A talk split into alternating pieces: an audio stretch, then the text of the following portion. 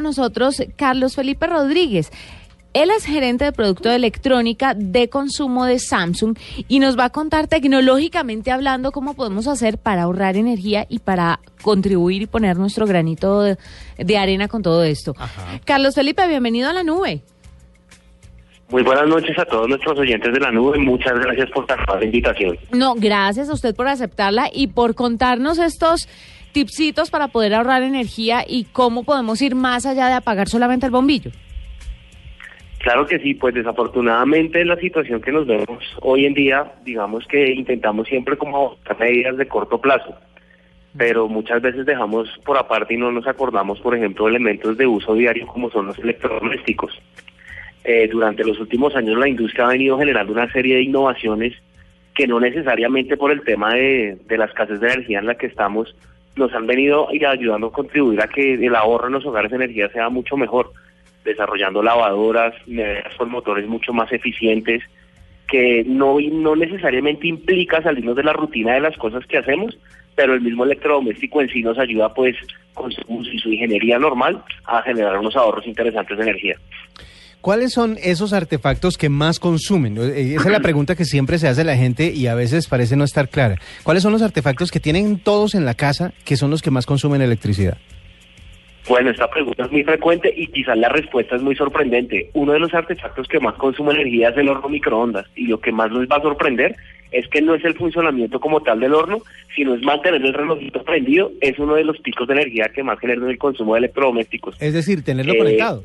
Tenerlo conectado. Tenerlo conectado, correcto. Pero no, digamos que esos son como uno de los pocos donde más se pierde energía. Venga, hablando del microondas, pero esos son los viejos o los nuevos, porque yo le decía a la señora que muy amablemente me colabora en la casa que desconectáramos el microondas y me dice, no, pero es que los nuevos ya no hacen eso. Y le digo yo, mm, pues creería yo que los nuevos también consumen bastante energía.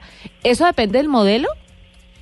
Sí, también implica mucho. Resulta que ya digamos que las últimas, las últimas generaciones de hornos microondas vienen con un botón que lo que hace no es desactivar el reloj solo para el momento que uno lo necesita. Entonces tú en cualquier momento lo puedes desactivar como es un uso, como es un electrodoméstico de no uso tan frecuente en todo el día, entonces en el momento de calentar la cena lo prendemos y no hay ningún inconveniente. Terminamos y apagamos el relojito. Eso, eso es un tip para ahorrar energía bien interesante. Increíble que un relojito nos consuma tanta energía W. Y es que hay gente que lo usa de reloj. Bueno, el tema, por ejemplo, sí, es verdad. El tema, por ejemplo, de las lavadoras, que mucha gente se pregunta si desconectar y volver a conectar la lavadora puede causar daños en el sistema y puede dejar de funcionar correctamente.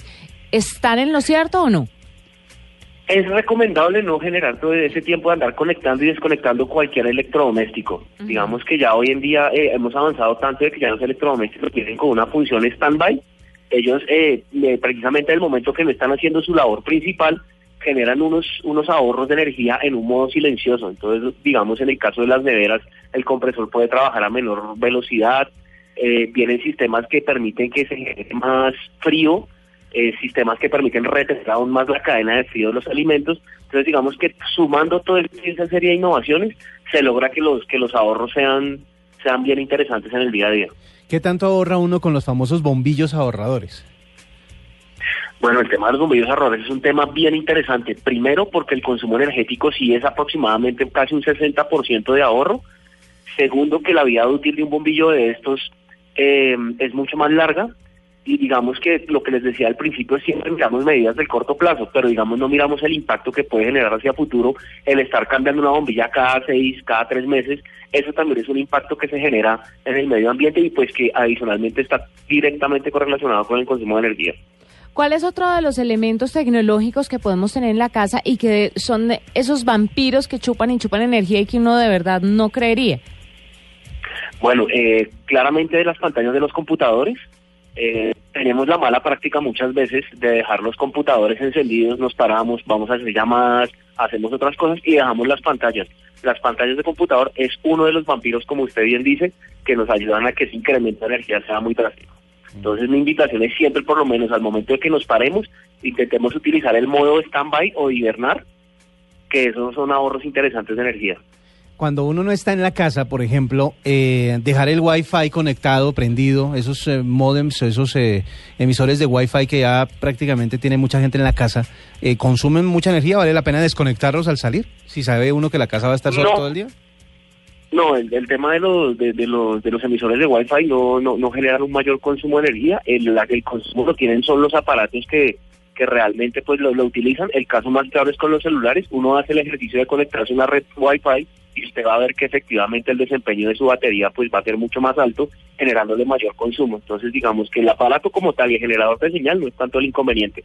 El consumo real se genera en los dispositivos que se parean con el con el con el sistema. Y que hay que estar cargando más, eh, más seguido si uno está pegado a la Wi-Fi siempre, ¿no? Exactamente, exactamente. Carlos, en el tema de los televisores, los televisores se dañan si uno los conecta, los desconecta, porque esos también tienen un bombillito que está prendido constantemente, sobre todo cuando está apagado. Entonces ahí, Correcto. ¿cómo hacemos? Bueno, en el tema de los televisores sí es preferible mantenerlo conectado. Finalmente las tecnologías vienen desarrolladas para generar, como les comentaba al inicio, un consumo menor en modo stand-by. Eh, digamos que hoy en día las marcas trabajamos mucho, más que en, el consumo que actualmente genera el electrodoméstico, es como los impactos en la cadena de la producción y comercialización del producto puede generar. Digamos, hoy en día ya las cajas son recicladas, donde el, producto que uno compra, el, embalaje es totalmente reciclado, viene con tintas que son totalmente biodegradables. Entonces, digamos que todo eso, todo todas esas mejoras, aunque no están relacionadas directamente con el funcionamiento del producto, generan impactos positivos en el ahorro de energía. Eh, eh, dice el gobierno que lo que se espera es que todo el país ahorre un 5% del consumo. Pero usted podría decirnos en una casa cómo se ahorra el 5% del consumo como para apoyar, aportar el, el porcentaje que es. Claro que sí, eh, digamos que uno de los factores donde más se pierde energía son las luces que no se están utilizando.